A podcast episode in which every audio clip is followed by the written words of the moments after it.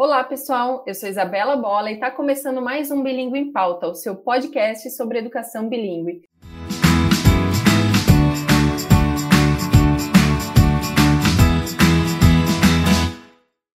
E este é o último episódio que nós estamos falando sobre competências da educação básica. E nele a gente vai abordar um pouco mais a fundo sobre aspectos das competências nos ensinos fundamental 1 e 2. E para continuar com esse tema, a Bia, que é a nossa convidada especial, está participando aqui conosco. Bia, seja muito bem-vinda. Oi, de novo, Isa. Vamos então encerrar essa conversa aí que é tão importante. Vamos lá. É, em um podcast anterior, a gente comentou um pouquinho sobre as competências previstas para a educação infantil, né? E nesse episódio eu gostaria de explorar um pouquinho mais sobre aspectos relevantes para o ensino fundamental 1 e 2. Você poderia comentar um pouquinho mais sobre isso, por favor? Claro, Isa, vamos lá. É, as competências gerais são as mesmas, mesmo, né? Como a gente comentou antes.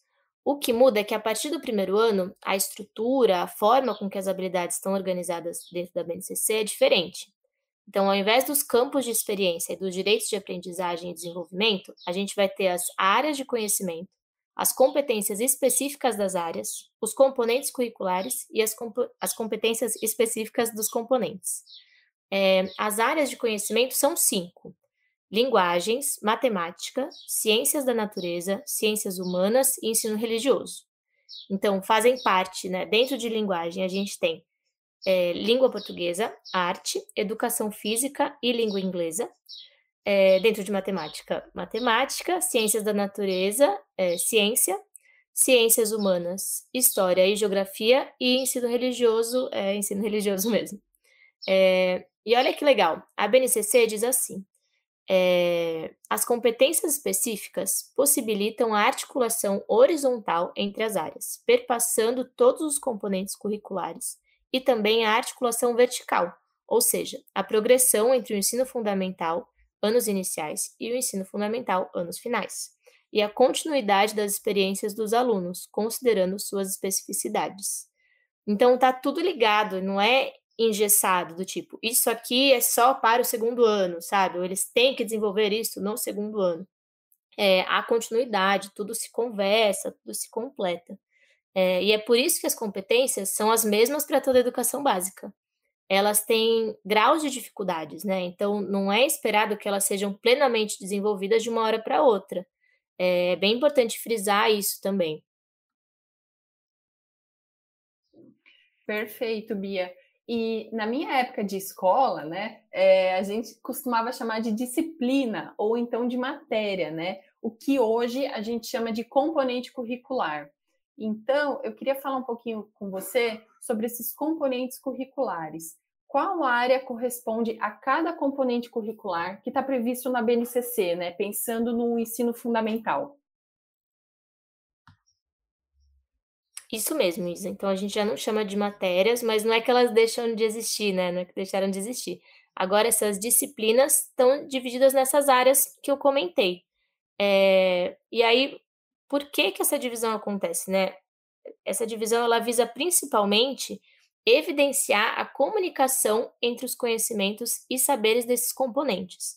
Então, a ideia de que todos eles juntos vão compor, né, daí os componentes vão compor o currículo. É diferente da divisão em matérias, que acabava dando uma ideia de compartimentação, sabe?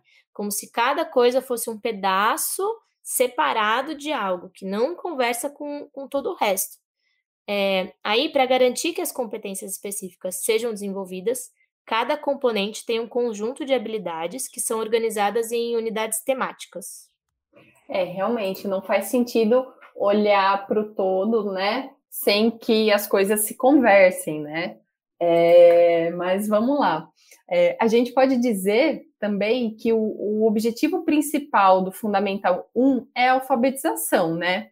E como que isso acontece quando o aluno está exposto também a uma educação bilíngue na escola durante esse período? Olha, Isa, é, um dos objetivos é esse sim, mas um outro é sistematizar academicamente alguns conhecimentos que as crianças já têm e ensinar outros também. É, então, em relação à alfabetização acontecer em duas línguas, uma coisa não precisa interferir negativamente na outra. Acho que essa é uma dúvida grande, assim, né? Um, uma preocupação grande. A convivência com outros idiomas, ela vai ampliar repertório, vai ampliar as referências das crianças é, e não vai prejudicar a compreensão de uma língua ou de outra.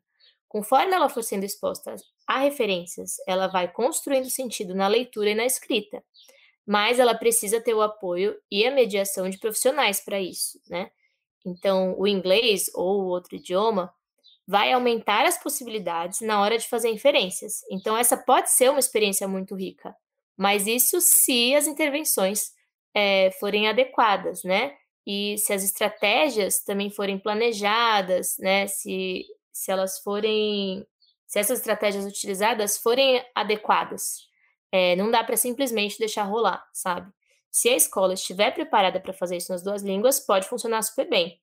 Mas se não houver estrutura para isso, né, se a escola não tiver essa, essa preparação, o ideal é então que a alfabetização aconteça primeiro em português e depois em inglês. Certo? Respondi? Respondido, Bia. E para finalizar, então, eu deixo agora um espaço para você fazer um comentário final né, sobre esse assunto. Bom, Isa, primeiro, obrigada pela oportunidade de falar sobre uma coisa que é tão importante, é, que ainda causa um pouco de confusão, de dúvida, né? É, então, é bem importante a gente ter esse espaço onde a gente possa conversar, discutir, tirar dúvidas. Foi muito legal estar aqui nesses três encontros.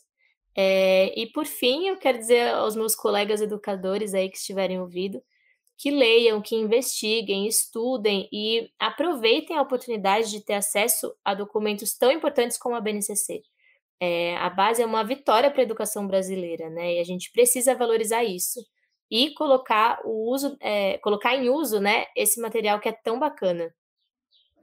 Sem dúvidas, Bia. E bom, quero agradecer aqui a sua presença mais uma vez, tá? Quem não acompanhou os episódios anteriores, eu deixo aqui a recomendação que ouçam, porque está muito legal. A gente falou aí numa série de três episódios sobre as competências da educação básica, né, divididos em teoria, prática e aspectos mais relacionados ao ensino fundamental, né? Então vale a pena conferir esses três episódios que estão muito interessantes e muito bacanas aí sobre o tema. Bia, mais uma vez, obrigada pela sua participação. Obrigada, Isa. Quando precisar, é só chamar que se tem uma coisa que eu gosto de fazer é falar. Então pode chamar e a gente conversa mais, viu? Obrigada. Ah, aquilo que a gente mais gosta mesmo é conversar, né? Bia, muito obrigada, viu? E você, gostou? Acompanhe nossos próximos episódios do Bilingue em Pauta e mergulhe nesse universo da educação junto com a gente. Cada episódio, um assunto novo e sempre com convidados que têm muita bagagem no setor. Até o próximo!